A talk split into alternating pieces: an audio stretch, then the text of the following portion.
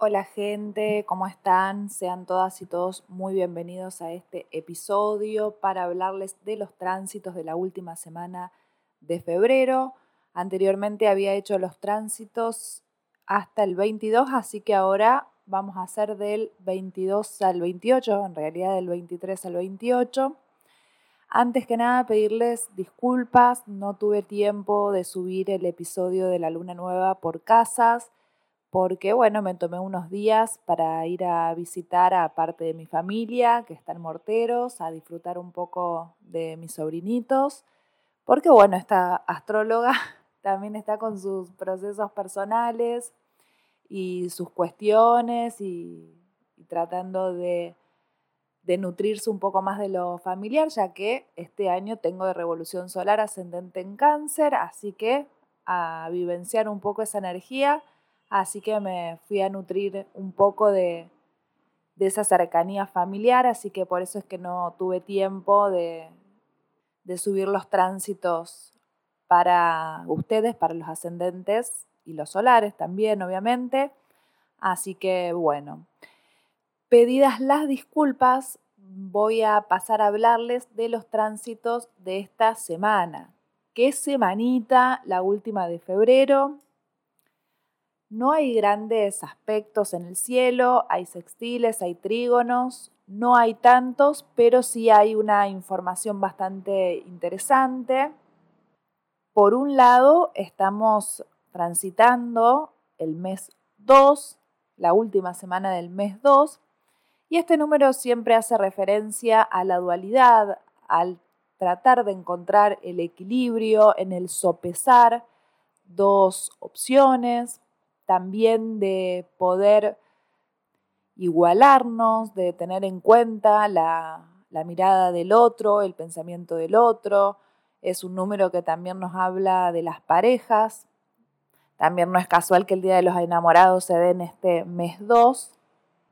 Siempre me sonó un poco raro que sea el 14 de febrero en un signo que por ahí no es tan romántico y amoroso como el signo de Acuario, pero bueno, tienen su sentido al ser el mes 2, el mes de febrero. El Sol obviamente está transitando los primeros grados del signo de Pisces, por lo que a los signos mutables esto les pega mucho más de cerca. En Virgo, en Géminis y en Sagitario les va a estar haciendo cuadraturas. Obviamente si son de este signo solar, va a ser como una especie de tensión para una mayor toma de conciencia, para caer en cuenta de algunas cosas que se pueden estar pasando de largo. Y para los que son del signo de Pisces, es fundirse mucho más con su propia energía, estar mucho más en contactos con sí mismos, con sí mismos no se dice, consigo mismo. Y creo que, bueno, los piscianos estamos mucho más en una que en cualquier época del año. Estamos muy conectados, tal vez un tanto ensimismados, muy en nuestro propio psiquismo, de por sí Pisces rige el psiquismo, así que una se pone a hacer un poco también ¿no? de balances cada vez que el sol reingresa eh, como cada año nuestro propio signo, nos ponemos a hacer un poco de balances, eh, empezamos a caer en cuenta de algunas cosas, algunos ajustes que tenemos que ir haciendo, a revisar aquellas cuestiones en las que estuvimos flojos, puede que nos pongamos un poco autocríticos, sobre todo la energía de, de Pisces en este tiempo. Virgo también puede ser por una cuestión de espejo. De por sí Virgo es el signo de la autocrítica y Pisces con el Sol transitando su signo, sobre todo imagino que febrero será para los del primer decanato, se ponen un poco más rigurosos, ¿no? Agarran un poco el látigo y empiezan como a darse duros, se ponen como demasiado perfeccionistas quizás, queriendo que todo salga como lo pensó, lo soñó, y también está en su misión y en su trabajo ir soltando un poco ese látigo castigador, autocastigador, y no ser tan bravos y no exigirse tanto, sino que amigarse con el dejar fluir de esta propia energía. El día 26 de febrero hay un aspecto muy lindo del Sol en sextil al nodo norte y en trígono al nodo sur. Los nodos, ya sabemos, se encuentran nodo norte en Tauro, nodo sur en Escorpio.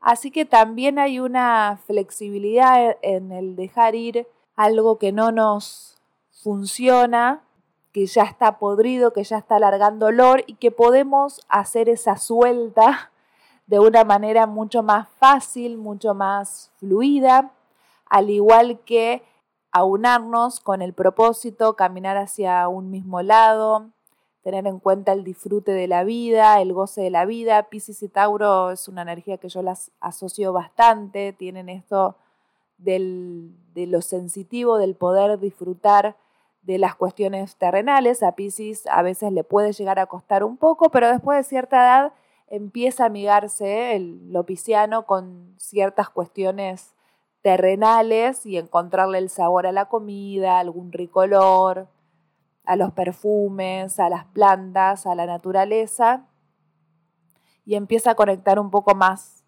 más en el presente, así que es una energía muy linda y además va a ser la última vez que se produzca este aspecto de fluidez entre energía de agua y tierra, porque luego los nodos van a pasar a Aries y para ese entonces ya los aspectos se van a dar, los aspectos positivos, bueno, no sé si positivos, pero los más fluidos se van a dar con los signos de fuego y aire, así que también hay una conexión mucho más nítida en relación a nuestras emociones, podemos tener mucha más claridad de qué es lo que sentimos, porque también es verdad que en la temporada Pisces podemos sentirnos un tanto confundidos aparece ¿no? esa nebulosa neptuniana, que además Neptuno está transitando este signo, pero está en unos grados más avanzados, así que esta semana va a ser más para el primer decanato de Pisces. El día 22 de febrero, esto ya lo hablé en el otro episodio que abarcaba el 22 de febrero, pero está Marte en Géminis haciendo un trígono con Mercurio en Acuario. También podemos sentir mucha lucidez en cuanto a nuestros pensamientos, a nuestra comunicación, a tener mucha más clara nuestras ideas y hacia dónde queremos ir, cómo encaminar nuestra acción. El día 24 de febrero también tenemos un aspecto muy lindo, esta vez entre las energías de fuego, porque Venus está haciendo un trígono con Lilith. Venus ya ingresó al signo de Aries el día 20 de febrero y para el 24 está haciendo un trígono con Lilith. Venus y Lilith creo que son dos, bueno, Lilith no es un planeta, pero son dos aspectos de la astrología. Tampoco sería aspecto de la, la astróloga que más confunde su público, pero son dos componentes de la astrología que se pueden llevar bastante bien. Lilith, ¿no? Siempre se habla de que es la luna negra, es una es una rebelde, una revolucionaria, en el lugar donde tengamos a Lilith en nuestra carta y también por tránsito es un lugar donde empieza a aflorar la sombra, lo reprimido. Y con Venus podríamos decir que se llevan bien porque Venus también tiene una función, es un poco como la ventajera del zodíaco, va buscando qué es lo que más le conviene al Sol, estoy hablando de nuestras cartas natales, iba haciendo las cosas que nos dan placer, nos dan deseo, sigue más como ese impulso de, de lo sensual, de la pasión y de y en términos psicoanalíticos del ello. Vendrían a ser como dos componentes astrológicos que se rigen mucho por, por algo un poco más primitivo, no vendría a ser tanto el término adecuado, pero se dejan más guiar por, por los impulsos y los placeres. Y en este caso están haciendo un trígono, así que se fusionan. Podemos sentir ese día mucha vitalidad, mucha sensualidad, mucho magnetismo, mucho poder de atracción hacia los demás, esta cosa muy incitadora que también tiene una Venus en Aries y también una Lilith en Leo que también puede generar algún tipo de incendios y de choques, pero bueno, es un trígono, así que vamos a tomarlo como un aspecto mucho más positivo y además tampoco hay tanto fuego más en el cielo como para que tengamos como un gran incendio, porque está Quirón también en Aries, pero en este caso Quirón está haciendo un proceso a mi criterio, ¿no? Un proceso de sanación en cuanto a nuestra herida en el no poder avanzar, en el sentirnos frustrados, limitados está tomando muchas cartas en el asunto Quirón con respecto a estas temáticas que tienen que ver con el avance. También durante febrero estamos viviendo el final de Saturno en Acuario, estamos dándole la despedida a este planeta que está transitando desde hace dos años y medio en este signo, estamos llegando al final. Para el día 27 ya Saturno entra al grado kármico, al último grado, al grado 29, así que se empieza a sentir cada vez más esa despedida, podemos estar también sumándonos a los balances del Sol en Pisces, comprendiendo que estuvimos madurando en esa zona en la que tenemos al grado 29 de Acuario. Estamos sintiendo también ahora sí más ese, ese poder de liberación, de lo que nos habla ¿no? Acuario, que es la liberación, y en este caso Saturno, el haber madurado, habernos sentido en un principio un tanto restringidos a la hora de expresar nuestra libertad, nuestra autenticidad, alguna dificultad a la hora de movernos en, en sociedad, de movernos con grupos grandes de gente. Quizás ahora estamos comprendiendo mucho más esas limitaciones y al comprenderlas también nos liberamos, podemos como aceptar esa limitación y, poder empezar a trabajarlo desde otro lugar.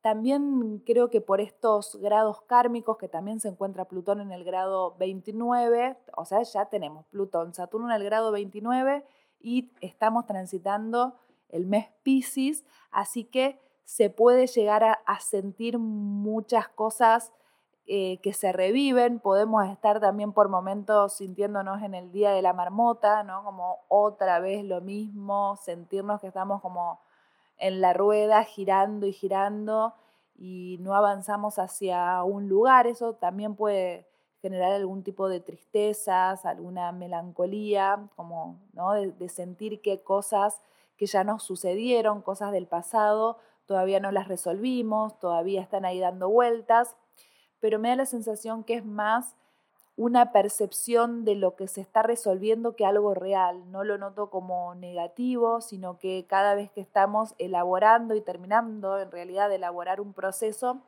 nos sentimos un poco confundidos, un poco raros, y tiene que ver con que esa confusión que, que es tan incómoda y que también genera tanta ansiedad, es en realidad el final de algo. También en el mes Pisces siempre estamos viviendo un final de ciclo y también es un signo que nos habla de confusiones, de estar muy perceptivos, de sentir que estamos vibrando algo y no sabemos de qué se trata, ¿no? Hay algo que también en nuestras vidas se va llenando un poco de caos y para las personas que no están acostumbradas a la energía pisciana o a la energía de agua, puede irritarse, puede alterarse un poco ¿no? en esto de no saber qué es lo que le está pasando. Por ahí los signos de agua se dejan más llevar por las percepciones, pero otros signos, sobre todo los signos mutables que les nombraba al principio, Géminis, Virgo, Sagitario, pueden sentirse un tanto mareados, más ansiosos, como más complicados, pero en general estamos, me parece que todo, todo el colectivo vibrando esto de final. Y los finales, si bien muchas veces los estamos esperando, también pueden generar cierta melancolía. Y bueno, el cielo está lleno de finales para estos momentos, les vuelvo a repetir, Plutón grado 29, Saturno grado 29, temporada Pisces. Así que gente, tengámonos paciencia si nos sentimos un poco abrumados en estas percepciones, en estos sentires y, y en este día de la marmota que estamos viviendo eternamente, que es parte del proceso y que seguramente estamos sanando tantas cosas que por eso estamos sintiendo tanto caos, así que a tenernos un poco paciencia y aprovechar esta temporada pisciana para dejarnos llevar, no estar intentando controlar todo todo el tiempo, porque va a ser prácticamente imposible. Y ya para el mes de marzo empiezan a renovarse y a cambiar las energías, así que vamos a sentir esa renovación. Esto ha sido todo por hoy. Les agradezco por haber llegado hasta acá.